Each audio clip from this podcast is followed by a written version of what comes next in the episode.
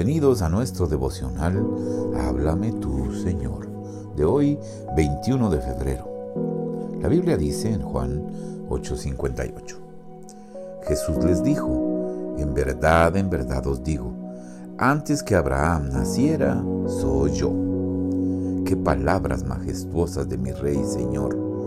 Con gozo me arrodillo delante de ti en adoración. Deseo que todos los que quieren robarle la corona maravillosa del eterno Hijo de Dios y degradarlo a tan solo un héroe de virtud, notaran algo del vivo poder de este testimonio. ¿Cómo podría un hombre común hablar con tan grandiosa tranquilidad y evidencia? Antes que el mundo existiera, antes que los hombres fueran creados, Él ya estaba allí el eterno Hijo de Dios, del Padre Celestial. Antes que Abraham naciera, yo soy, dice él. Su vida es un eterno presente. Cuán grandioso recuerdo es esta palabra al recordar la voz que hace miles de años habló desde la zarza ardiente a Moisés.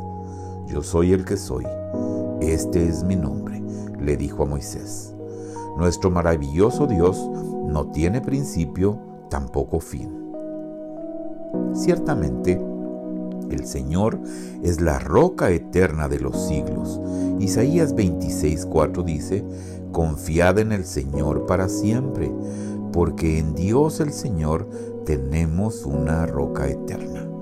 También en Isaías 54:10 nos dice, porque los montes serán quitados y las colinas temblarán, pero mi misericordia no se apartará de ti, y el pacto de mi paz no será quebrantado, dice el Señor que tiene compasión de ti.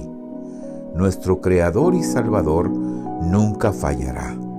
Jesucristo es el mismo ayer y hoy y por los siglos.